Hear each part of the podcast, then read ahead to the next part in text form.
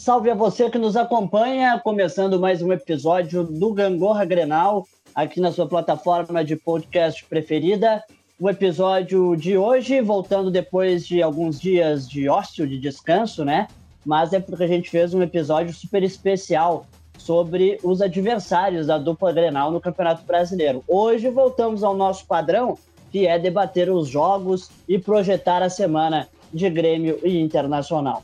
No episódio dessa semana, nós temos mais uma vez com a gente o Colorado João Vitor Maciel. Tudo certo? Opa, tudo certo. Sempre uma honra participar do podcast. Mais uma vez para falar do, do Inter e dessa nova era que vem para nós daqui para frente. Muito bem, estreando aqui conosco nessa, nessa edição, Matheus Vaz, torcedor tricolor, seja muito bem-vindo. Muito obrigado, é, muito obrigado a vocês também pelo convite. Sempre um prazer falar né, do imortal tricolor. E vamos com tudo, né? Tem, tem assunto para falar também dessa nova era, né, do nunismo. Pois é, né? Vamos debater bastante sobre o Thiago Nunes e já e dar aquela pesquisada, analisada num provável futuro técnico do Internacional. Aqui comigo, como sempre, Marcos Cardoso. Salve, salve, Pedro. Salve, salve, nossa audiência. Matheus, João, satisfação contar com vocês aqui nesse episódio. Vamos lá debater um pouquinho como foi essa semana e já projetar a próxima da dupla Grenal. Muito bem, então vamos começar com o jogo que veio primeiro. A derrota do Grêmio para o Atlético Paranaense por 1 a 0 uh, O tricolor que só jogou duas partidas, né? Teve a, a, o jogo contra o Flamengo adiado e por isso tem um jogo a menos em relação aos demais, mas quando jogou, perdeu, né? O Grêmio está na penúltima colocação do Campeonato Brasileiro com nenhum ponto ganho até o momento. Isso para uma arrancada, evidentemente, que não é bom, né? Mas uh, a gente pode trocar uma ideia sobre isso agora, Matheus, de que o Grêmio hoje esbarrou no organizadíssimo time do Atlético Paranaense, inclusive veio ao Rio Grande do Sul e fez seis pontos, né? Venceu o Juventude e venceu hoje o Grêmio e conseguiu neutralizar com uma marcação muito eficiente a equipe do Grêmio. Aliás, as próprias substituições do Thiago Nunes acabaram não surtindo efeito. Qual que é a tua análise desse resultado negativo do Tricolor? Então, bem como tu citou, né, o Atlético Paranaense, ele é um time muito bem organizado. E mais do que isso, ele tem jogadores ali que conseguem se adaptar muito bem né, às adversidades de jogo. Tanto que a gente teve praticamente dois Grêmios né, no jogo. No primeiro tempo, realmente o Atlético Paranaense é, pressionou mais, o Grêmio estava completamente perdido em campo, se perdeu muito naquele meio-campo do Atlético que estava fechadinho, não conseguiu jogar. Quando chegou, não foi efetivo. E já no segundo tempo, tomou as ações da partida, né, conseguiu controlar o jogo, ao mesmo tempo que essa marcação também do Atlético se mostrou mais uma vez eficaz, conseguiu se readaptar em campo, subiu as linhas de marcação, fechou aquele espaço no meio, que nem foi citado é, as substituições. A gente teve umas ali que não sei de onde o Thiago Nunes tirou, aquelas ideias que ele colocou em campo. Então ficou aquela coisa, dominou o tempo, mas não conseguiu criar nada de efetivo e, não, e acabou se perdendo em si mesmo, né? Uh, a gente teve ali também no início do jogo um, um Luiz Fernando que já era um jogador, é um jogador bastante limitado, claro, ele é veloz, sabe finalizar muito bem, mas naquele meio campo perdido ali do Grêmio acabou que nem a correria, que é o que ele sabe fazer, conseguiu fazer direito, né? E aí vieram as trocas o que era para ser ajeitado acabou, acabou ficando um pouco pior do que já estava, né? Principalmente, eu acho, quando saiu o Mateuzinho, porque daí a gente já não tinha o Thiago Santos e o Grêmio, além de não ter mobilidade, ficou sem velocidade e poder de criação naquele meio. Eu concordo com o Matheus, principalmente quando ele comenta sobre essas substituições do Thiago Nunes, da onde ele tirou, digamos assim, algumas trocas, porque o Grêmio não se organizou taticamente com as substituições que, que o Thiago tentou. Acho que o Matheus Henrique com o Thiago Nunes cresceu bastante, porém não dá para ficar mais sem ele também em alguns momentos, né? E principalmente nos momentos onde o Grêmio é pressionado por adversários, principalmente como esse Atlético Paranaense, que é uma equipe bastante traiçoeira, se a gente for parar para analisar. O Pedro disse, o Atlético veio para o Grande do Sul e fez seis pontos. É difícil tu ver um adversário bater de frente, assim, quando joga fora de casa, principalmente o Atlético, nos últimos anos ficou caracterizado por dizerem que só jogava no estádio deles. Então é uma adaptação nova dessa equipe, é uma equipe que vem mudando muito nos últimos anos. Quem talvez começou tudo isso foi o Thiago Nunes, hoje treinador do Grêmio, porém algumas substituições que ele fez eu achei também bastante equivocadas. O Luiz Fernando pelo Maicon, tudo bem. O Luiz Fernando precisava sair, mas eu não sei se o Maicon naquele momento era o cara certo. Ao meu ver, ali era um momento para um Léo Chute ou para um Léo Pereira entrarem porque o Grêmio precisava de uma correria e talvez de um lampejo naquele momento. É uma partida contra o Atlético Paranaense, uma equipe que tem uma defesa bem sólida, principalmente um goleiro, que é um dos melhores do futebol brasileiro nos últimos anos. O Grêmio precisava de lampejos naquele, naquele, naquela, nessa partida. E não teve, não, nem o Ferreira. O Ferreira foi praticamente anulado, ele, ele não, não foi citado na transmissão. E quando foi, não, não conseguia fazer muita coisa com a bola. Então, acho que o Thiago errou nas substituições, claro mas também, não vamos fazer terra arrasada. Foi uma partida contra uma equipe que está bem estruturada. Pensando em cenário sul-americano, é a equipe que vai brigar com o Grêmio pelo título, por exemplo, da Copa Sul-Americana. E é uma equipe que a gente sabe, há bom tempo já vem bastante organizada. Então, é claro, é ruim perder em casa, pensando nas perspectivas que, que a equipe do Grêmio tem. Talvez o Atlético não, não tenha tanta ambição, por exemplo, de ser campeão brasileiro, principalmente pelo elenco, mas concordo que o Grêmio errou bastante hoje e na verdade, teve até sorte em alguns momentos de ter perdido por apenas 1 a 0 E quando eu digo sorte é porque o Kahneman voltou e em alguns momentos ele foi o principal desarmador em algumas bolas que chegavam para jogadores do Atlético Paranaense livres na área do Grêmio. Grêmio acabou se salvando de não ter perdido por dois ou três na sua arena hoje também. Seguindo nessa mesma linha de vocês, das trocas, uh, como vocês bem colocaram, né, o fato da defesa do Atlético estar tá muito bem posicionada e postada em campo é muito difícil que tu consiga penetrar e furar o bloqueio uh, de toque em toque, né? Indo com uma, uma jogada de aproximação mais lenta. Tu precisaria justamente da juventude, da correria, da verticalidade. E isso o Maicon não, não entregou e nunca vai entregar, né? Nunca mais, né? Por conta da, da idade dele. Isso não, não tem problema nenhum, não tem nada de mal, a pessoa envelhece, mas ele não tem mais como entregar isso que ex existia, que exigia a circunstância da partida. Normalmente a gente vê somente o lado de, por exemplo, ah, o Grêmio não ganhou, mas também tem que entender o porquê do Grêmio não ganhar. Eu vou trazer um dado que vai ser bastante interessante para os torcedores do Grêmio entenderem o quão difícil foi passar pela defesa Atlético Paranaense nessa partida. O SofaScore é um dos melhores sites que tem sobre análise de jogadores. Ele dá uma média da, das partidas desses atletas durante um campeonato e também avalia eles durante jogo a jogo. Se tu abrir de cara o perfil do Atlético Paranaense, ele vai te trazer do lado a nota dos 10 melhores jogadores naquele momento. Se tu pegar dos 10 melhores jogadores do Atlético Paranaense nesse brasileiro, segundo esse site, 7 são defensores. O primeiro é o Pedro Henrique e o terceiro é o Santos, o goleiro. Na sequência vem o Thiago Heleno e o Zé Ivaldo. São motivos pelos quais a gente começa a entender que o Grêmio pegou um adversário um teto acima do que ele vinha enfrentando nos últimos jogos e entende o porquê do Grêmio não ter ido tão bem. Não foi somente a falta de criação também do Grêmio, como eu citei anteriormente, a gente também precisa entender que talvez o adversário estava bem fechado. Quando eu estou dizendo que estava bem fechado, não quero dizer que o Atlético foi retranqueiro. De forma alguma, o Atlético propôs e muito bem o jogo. Porém, quando ele garantiu o seu primeiro gol, aí sim se defendeu. E isso a gente consegue entender vendo essas notas dos jogadores do Atlético. São jogadores que estão indo muito bem, principalmente no setor defensivo. Matheus, então, assim, ó, deixando um pouquinho de lado as qualidades do Atlético Paranaense, que foram sim determinantes também para esse não dia do não, né, no Grêmio, esse não rendimento.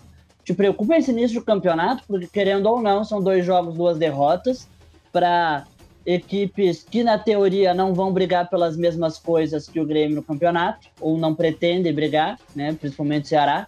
E o Grêmio agora tem um jogo na Ilha do Retiro contra o Esporte, onde uh, sempre acaba tendo um jogo muito duro. Então, o que, que tu tem a dizer sobre isso? Claro, sempre com o asterisco de que o Grêmio tem um jogo a menos. Esperava, né, como torcedor, que esse ano e até pela, pelo frescor novo que o Thiago Nunes vinha para trazer, que fosse um início de campeonato diferente. E é uma coisa que aí acabou frustrando, né?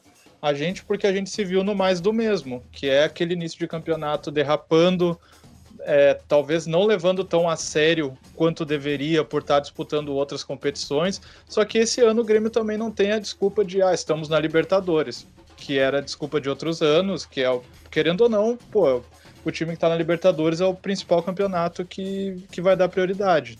Não tinha essa desculpa, então a gente esperava que o Grêmio entrasse realmente com mais com mais gana em campo. Uma das coisas que me preocupa hoje, vendo esse time jogar, e isso já vem já de um tempo, a gente, a gente o, o Jean-Pierre já tinha dado o lampejo de que poderia voltar à sua forma, que acabou não acontecendo, e aí é uma coisa que a gente não viu só no jogo de hoje, mas também no, nos últimos jogos até da Copa do Brasil mesmo, foi a ausência de um camisa 10, né, pro time.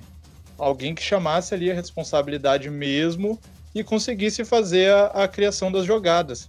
A gente tem agora, conseguiu firmar com o Thiago Santos uma cobertura para defesa e aí esse cara ficando mais atrás já dá liberdade para o Mateuzinho fazer essa saída de bola com mais velocidade. O Mateuzinho é um jogador que tem muita qualidade, ele dribla, ele sabe se posicionar bem, só que está faltando aquele cara ali na frente deles que vai fazer essa condição realmente para o jogo, né?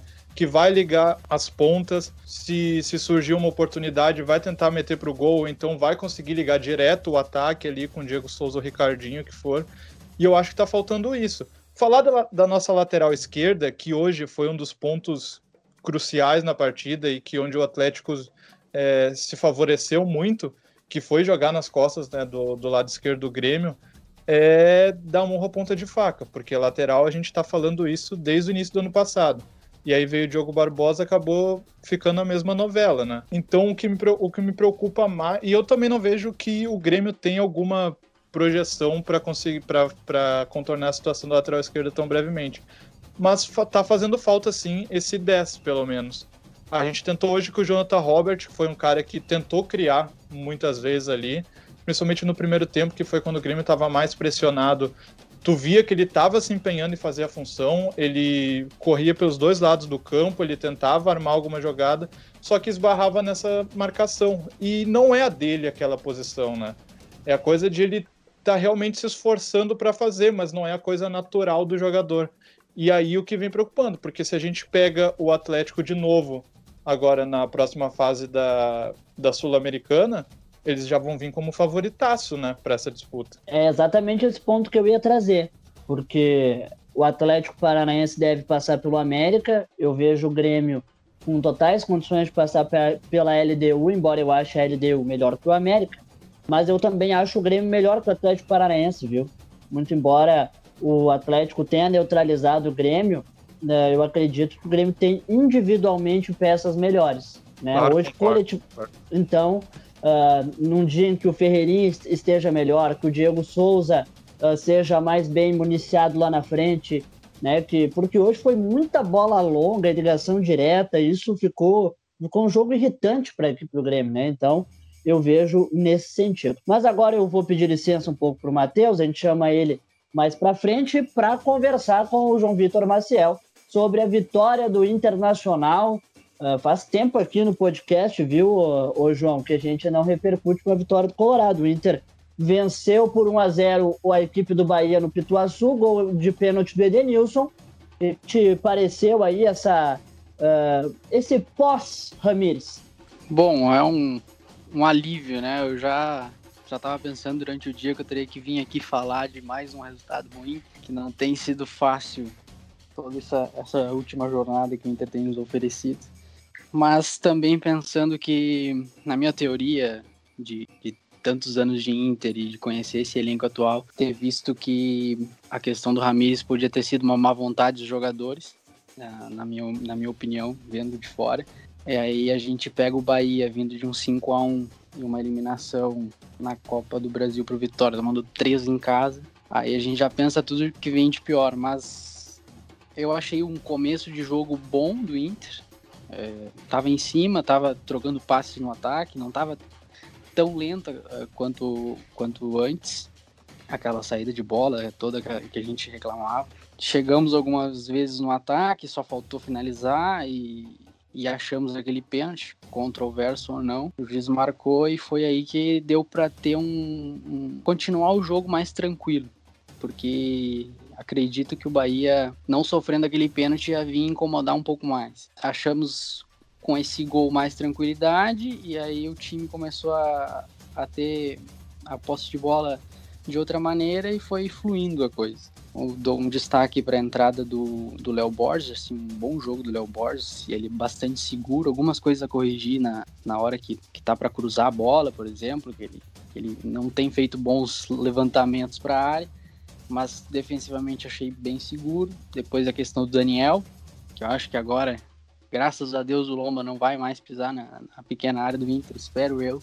E o Heitor, mais ou menos. O Patrick, no segundo tempo, deu uma, uma melhorada. No primeiro tempo, não gostei. O Edenilson resolveu correr. Alguma coisa o Ramires fez pro, pro Edenilson não ter vontade no corpo dele. Resolveu correr hoje. Meteu uns piques que eu nunca vi na minha vida. Depois o Tyson é uma ilha também no time do Inter. Ele, ele arma o jogo, ele dá passe, ele deixa os jogadores na frente do goleiro, os caras não conseguem fazer o gol. Ele é um cara acima da média no time do Inter, que tá tentando, tá correndo, tá, tá puxando o, o Inter como pode. E acho que por decepção no jogo, acho que o Yuri ficou bem abaixo, decepcionou, perdeu muito gol na frente do goleiro também. Eu não sei o que acontece com o Yuri, o Galhardo também abaixo. Mas tudo é uma construção para ver o que, que o técnico que vai vir em seguida vai, vai nos proporcionar. Se vai ter uma mudança muito grande de estilo de jogo, que é o que eu não espero. Mas é, resta esperar agora o que, que vai acontecer na, na, nessa semana. Acho que o João resumiu muito bem também o que eu ia comentar e principalmente o que eu queria dizer é sobre os jogadores do Inter que hoje Edenilson e Patrick se soltaram, né? Parecia que estavam voltando agora da pré-temporada dos dois. Porque eu não consigo acreditar esses dois jogadores não estavam jogando bola por, sei lá, estarem num mau momento. Era claro que eles não estavam gostando do estilo de jogo que o Ramires queria implementar ali. Eu não vou em nenhum momento defender a diretoria do Internacional nesse programa e talvez em nenhum dos, dos próximos também, porque a partir do momento que tu traz um treinador primeira prateleira do futebol sul-americano, e sim, o Ramires é primeira prateleira do futebol sul-americano, e tu não dá material para ele, quando eu digo material, são jogadores, e tu não dá tempo para ele quando tu promete dar dois anos no mínimo para esse treinador reformular, como foi dito na apresentação do Ramires, ele iria reformular o Internacional, ele seria o ponto de partida para uma nova era, digamos assim, que o Inter tentava fazer, e não foi o que aconteceu. Eu acredito que essa demissão do Ramires não foi pensada agora. Essa demissão do Ramires foi sendo feita desde a estreia dele, praticamente.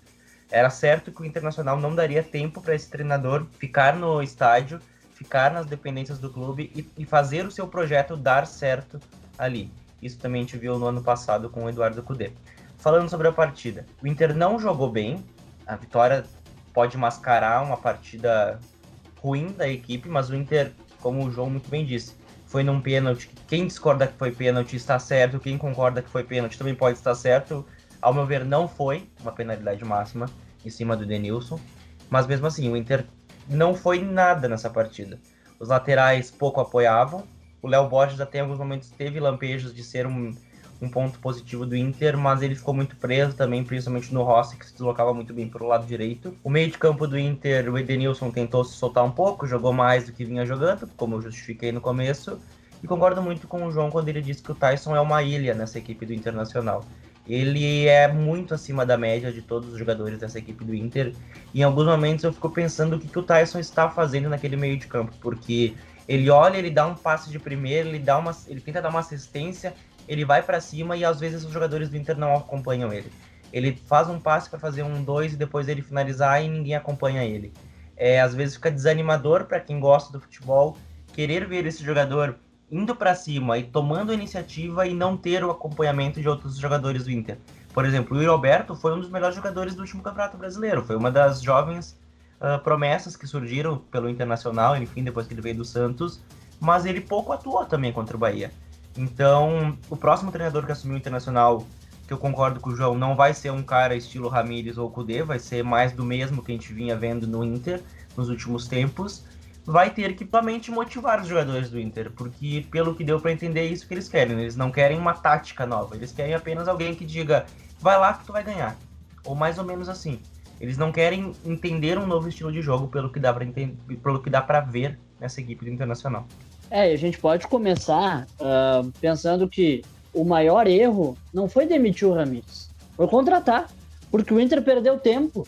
O Inter perdeu tempo, o torcedor perdeu uh, cabelo e paciência uma coisa que não que os jogadores não iam comprar essa ideia. Era visível, né? Inclusive, eu até tuitei sobre isso, que o, o elenco do Internacional precisava de um psicólogo especializado em psicologia do esporte, porque era um time abatido em campo, um time uh, animicamente assim xoxo, sabe? Uma, é, é, era triste de ver o Internacional jogar. Então, a gente vê assim, hoje tá, ganhou tudo bem, mas mas é um elenco muito limitado. Uh, o Tyson, que é o lampejo de, de talento individual, né? Até agora não conseguiu fazer gols até, até o momento, mas também, né, coitado. Então, o Internacional está numa situação muito difícil. Uh, eu lamento muito os nomes que estão sendo ventilados. Lamento muito, como novo treinadores do Internacional, porque são, embora profissionais, embora pessoas uh, sérias, uh, vão oferecer mais do mesmo, como o Marcos falou. Conhecem o teto do Internacional, que é um teto limitado, né? E como é o teto deles também, tá tudo em casa, né? Eu só queria comentar, Pedro, agora que me surgiu uma coisa com essa tua fala. O Inter, e espero que as pessoas entendam bem o que eu vou falar agora, tá seguindo a cartilha Vasco da Gama e a cartilha Cruzeiro. De tentar trazer algo novo por um valor muito alto e logo na sequência demiti-lo para trazer mais do mesmo. A gente está vendo muito clube grande brasileiro se esbarrar nisso e afundar em dívidas. O Inter tem muitas dívidas ainda, principalmente com o Kudê, que saiu do Internacional. Tem também dívida agora com o Ramires, que é um valor muito alto. Se os valores que estão circulando por aí é um valor absurdo para a equipe do Inter ter que pagar ainda. Então, eu acho que não é o momento de apostar também, novamente. E não, quando eu digo apostar, tem treinador empregado que o Inter está sondando e tem treinador caro que está desempregado que o Inter está sondando. O Inter vai ter que fazer uma boa análise antes de trazer um novo comandante. E quando eu digo uma boa análise, não é análise de dizer, ah, esse cara já ganhou título na carreira, eu vou trazer que ele vai erguer meu time. Não, o Inter tem que colocar ao lado, do, na mesma planilha, se for fazendo uma planilha, custo-benefício nesse custo-benefício é o, salário desse cara e o que, que, ele pode entregar. Não, com certeza. Eu também não estou aqui pregando que o Inter tenha que buscar um técnico estrangeiro ou de uma outra cultura, porque não vai dar certo. Né? Então, realmente, eu disse que eu lamento que, que venha um treinador aí que não tenha um histórico, que não tenha uma ideia inovadora, lamento, porque eu não gosto de ver o Inter, o Grêmio, o Juventude, qualquer time gaúcho com um treinador limitado né, ou com um time ruim, ou sendo rebaixado, ou ficando em 15 na tabela. Uh, realmente não tem como trazer uma ideia inovadora, porque a gente sabe que, que não vai acontecer. Mas, né, João, uh, levando em consideração, então, bom, o Inter tem um déficit enorme, ou seja, não vai contratar mais talvez alguma coisa ali em agosto, talvez, um, dois jogadores no máximo, se conseguir uma venda. Qual é o campeonato brasileiro do Inter? Um campeonato de 45 pontos? Eu não quero acreditar nisso. Não, Deus me livre. De novo, um filme de 2016, 2013, não, não dá. Mas também tem que encarar a realidade, né? A gente vai pagar, vamos supor que se pague o salário que está sendo falado para um técnico estrangeiro de 700 mil, mais bota aí a multa parcelada do, do Ramires, a gente vai estar tá pagando por mês bem mais de um milhão. Então, isso aí que, que quebra qualquer tipo de planejamento. Que planejamento é o que menos o Inter teve nesse instante de começo de temporada, que foi um monte de promessa e, e acabou que o investimento maior vai ser em pagar multa de treinador, pagar o salário altíssimo de um treinador e não foi reforçar o elenco. O Inter tem dois zagueiros completamente insuficientes. O Lucas Ribeiro hoje cometeu um crime na área do Bahia. Ele deveria sair preso.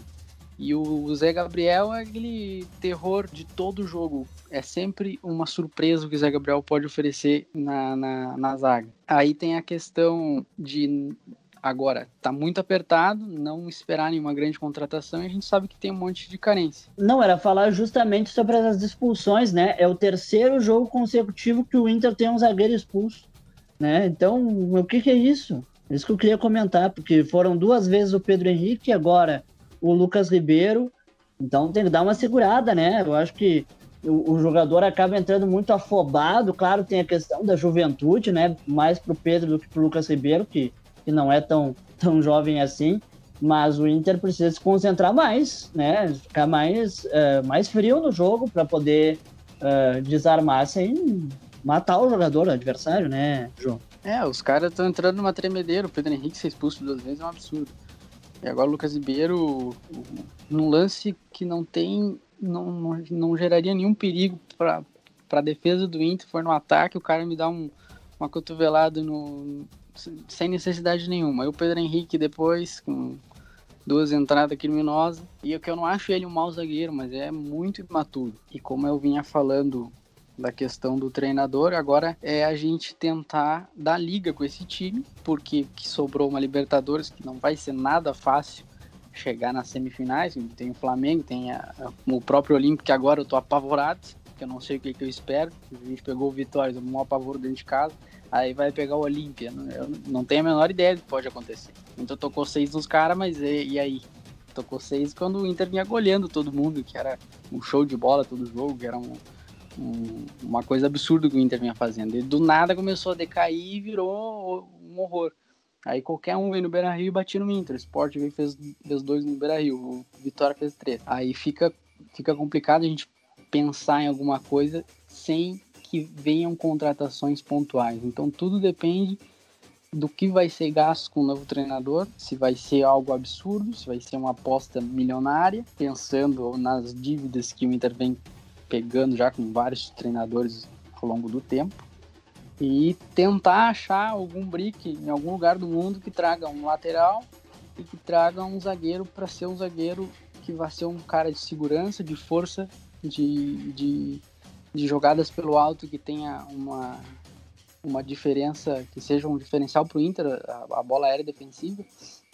Que hoje eu vi, eu estava olhando o jogo do Grêmio, a, a importância de ter um cara que é que tem físico e que tem uma que é imponente dentro da área, como é o caso do Thiago Heleno, que é o mesmo perfil do, do Rodrigo Moledo. Bola por cima, o cara ganha todas. Ele pode alguma hora espanar com o pé, chutar, furar a bola, mas é, ele tá sempre presente dentro da pequena área, da, da grande área em si, qualquer bola por cima. Ele ia lá e, como um caminhão, empurrava todo mundo, tirava a bola. Então é isso que falta pro Inter. Então tem dois jogadores de zaga, que são jogadores construtores de jogada, que não deu certo. A gente sofria com o Kudê, a gente apanhava já com o Kudê na, na zaga. Nos jogos o Zé Gabriel não tava 100%.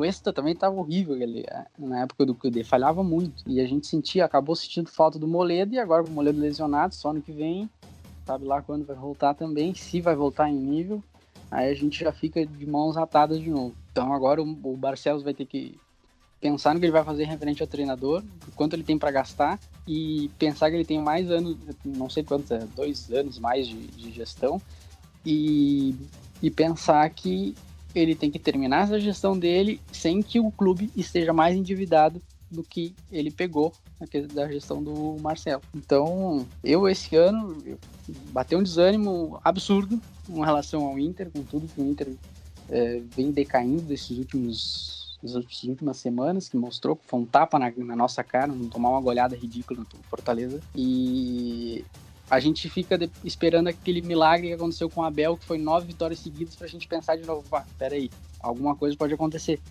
Alguma, alguma esperança a gente pode ter. Então agora, pra, na minha opinião, é esperar, ver o que o Inter vai oferecendo nessas, nessas próximas rodadas de Brasileirão. Tem o Atlético Mineiro agora, que vai ser uma pedreira e ver com o novo técnico se vai mudar alguma coisa vai seguir mais do mesmo. É verdade. O Internacional aí numa situação complicada. E sem títulos, né? Que é a principal cobrança aí do seu torcedor. Matheus, Douglas Costa, né? A grande contratação do Grêmio para a temporada de 2021. O Grêmio agora tem dois jogos fora contra o Esporte no meio de semana, contra o Cuiabá no domingo que vem. Depois é a partida contra o Santos que é a expectativa da estreia do jogador né, nesse retorno ao Grêmio. Queria que comentasse onde Douglas Costa se encaixa nesse esquema, né? E também uh, qual que é a tua expectativa como torcedor mesmo. E depois o Marcos com uma visão mais, mais tática que só ele sabe fazer. Bom, perfeito. É, primeiramente, poxa, né, cara? Que alegria de finalmente a gente ver um grande nome vindo pro Grêmio, né? Gente já, o torcedor já criou mil expectativas com 40 mil nomes diferentes, sempre batendo na trave. E dessa vez, finalmente veio um cara de peso, um cara diferenciado, que, pô, o cara é titular em qualquer time do país, é jogador que foi, que foi campeão mundial, tem euro e tal. Pô, você é, é, falar de Douglas Costa de qualidade de futebol e, e títulos é meio que redundância. E também, é, pô, um outro lado legal de se ver disso é o quanto ele abriu mão de propostas melhores e de valores para poder estar tá aqui mesmo, né? Então se vê que mais do que um jogador que está vindo para somar o grupo, é um jogador que está vindo com vontade que sabe o que representa essa camisa, tem o mesmo sentimento do torcedor ali de, de ver o Grêmio para si, de ver o Grêmio o mais forte possível. A família dele também, né? Toda, toda gremista, ele, pô, isso é, isso é demais pro torcedor, empolga muito. Ele em campo, se, fala, se falou muito, né, de, de N posições que ele poderia, mas na minha visão, e aí já pegando também a necessidade do time, o jeito que ele joga seria na ponta direita, né? Onde agora a gente tem. A gente tava com o Léo Pereira, tava jogando Luiz Fernando também, jogou o Janta Robert, mas ali é o lugar dele. E aí fazer aquele ataque, aquela trinca máxima de Douglas Costa, Ferreira e Diego Souza. Acho que para mim seria ali o lugar ideal dele e onde ele poderia mais render, até pela necessidade do time, como eu citei, mas também vendo pelas qualidades dele, né? Que é um cara que tanto finaliza bem quanto tem velocidade e também tem, tem visão de jogo, né? Para conseguir dar assistência e fazendo o corredor ali seria o lado ideal. Ao meu ver, o torcedor gremista está vivendo só pelo dia da estreia do Douglas Costa. E vai ser uma estreia que vai agregar muito conteúdo para o Grêmio. O Matheus falou que o Douglas Costa seria titular em todos os times de futebol brasileiro, até coloco isso, Douglas Costa seria titular em 80% dos clubes do futebol europeu também. Ele recusou propostas absurdas para voltar para casa e acho que ele voltou no momento certo, 30 anos, o cara veio para agora sim conseguir títulos com o Grêmio, coisa que ele não teve logo que foi revelado. Concordo também, acho que o Douglas Costa vai ser um, um ponta-direita. Também vejo que alguns nomes vão acabar sendo descartados da equipe do Grêmio com essa chegada do Douglas Costa, que eu acho que seja bastante positivo, pensando até mesmo em reduzir uma folha salarial para bancar um nome de tal peso.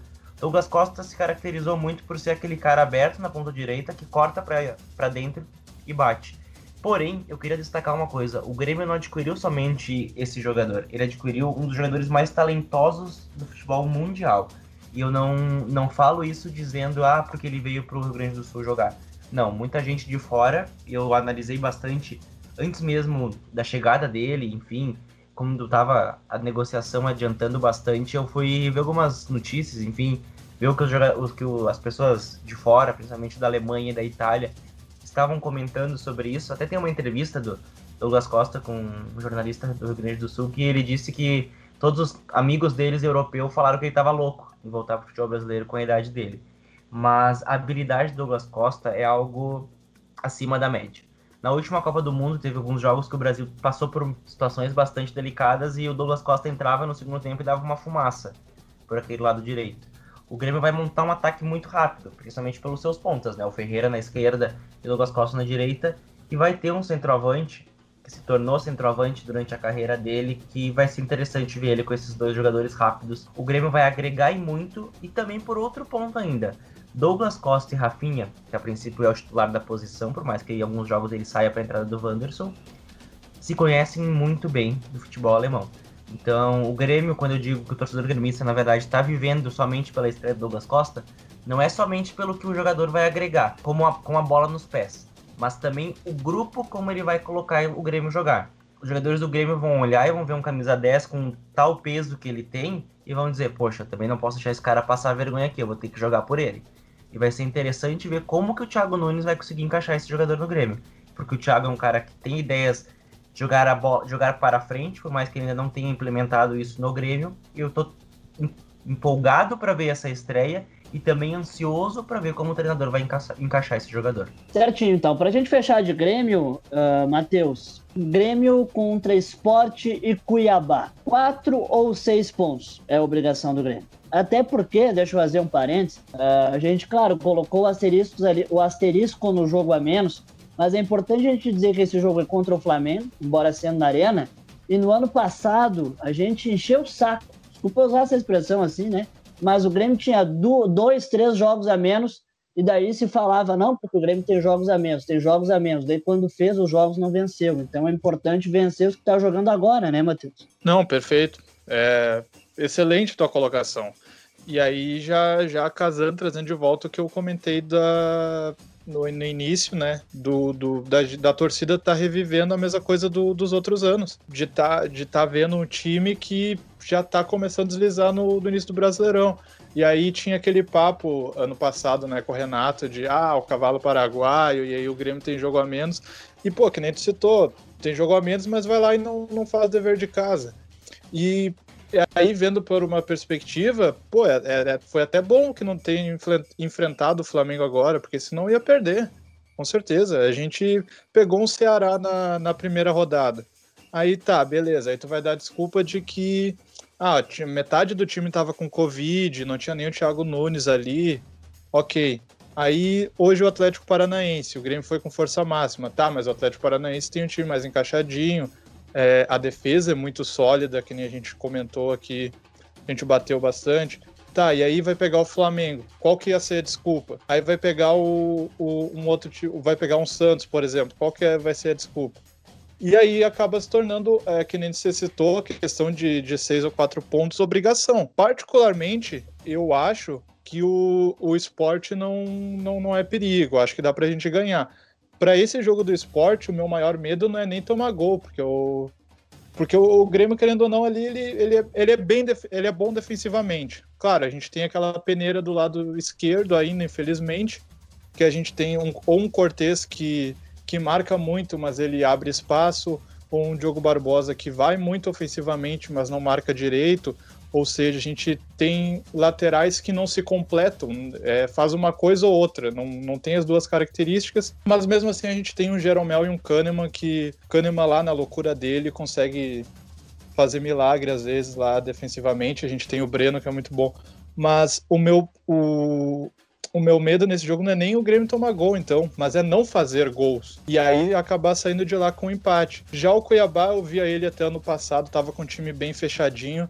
Eu até costumava, com, quando eu tava conversando sobre, que era um time de Série A na Série B jogando achava também que ia ser um dos mais difíceis na Copa do Brasil do ano passado, só que esse ano ainda não mostrou o que veio. Teve a saída de técnico precoce lá no, na, depois da primeira rodada, ainda não se encontrou o time e está tendo um projeto que está se desmanchando aos poucos, né, por, por competência da. E aí, desculpa falar a palavra incompetência, né, mas pelas notícias que a gente vê é, nos bastidores, o time não tá legal. Então eu, eu acho que dá para sair realmente assim com, com seis pontos tranquilamente. Só que é aquela coisa que nem tu citou, virou obrigação agora. É verdade. Muito bem.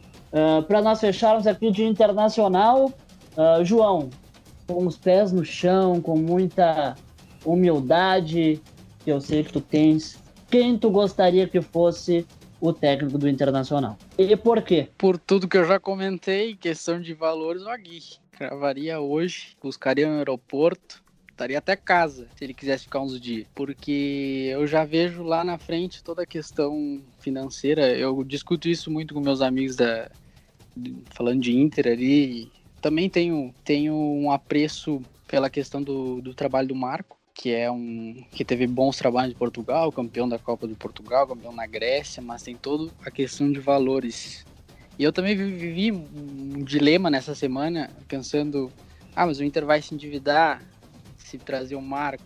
Ah, mas também não sou eu que vou pagar. Então, o que faço já tá 10 anos sem ganhar nada, mas a questão é que eu penso mais nessa, parte de estabilidade. Acho que a Aguirre é mais em conta para nós, não precisa pagar multa. E eu acho que, eu suponho que o salário do Aguirre seja mais, seja menor, né, do que o do, do Marco. Até, acho que é até meio óbvio eu prefiro o Aguirre Simples até porque ele já conhece mais a casa, já, já tem. Já deve conhecer o Barcelos também. E eu, eu espero que seja. Também não vou ficar triste vir o Marco. Acho que é um bom treinador. A minha única preocupação é com a questão financeira. Eu tenho já uma sempre que eu leio uma notícia do Inter em relação à dívida, é, é, um apavoro assim que vem na, na, minha cabeça pensando, meu Deus, a gente vai virar o Cruzeiro, vai cair para a Série B, não vai voltar nunca mais. É, eu acho que é um, um, destino praticamente inevitável de todo time que gasta exageradamente como o Inter fez O Inter botou dinheiro em gente que não trouxe resultado nenhum e gastou em treinador e mandou embora. E eu acho que tá tudo escrito pro Inter lá repetir o que o Cruzeiro o que o Cruzeiro fez. Mas por isso eu penso já com o pé no chão que eu acho que pode vir um Aguirre, seria uma boa.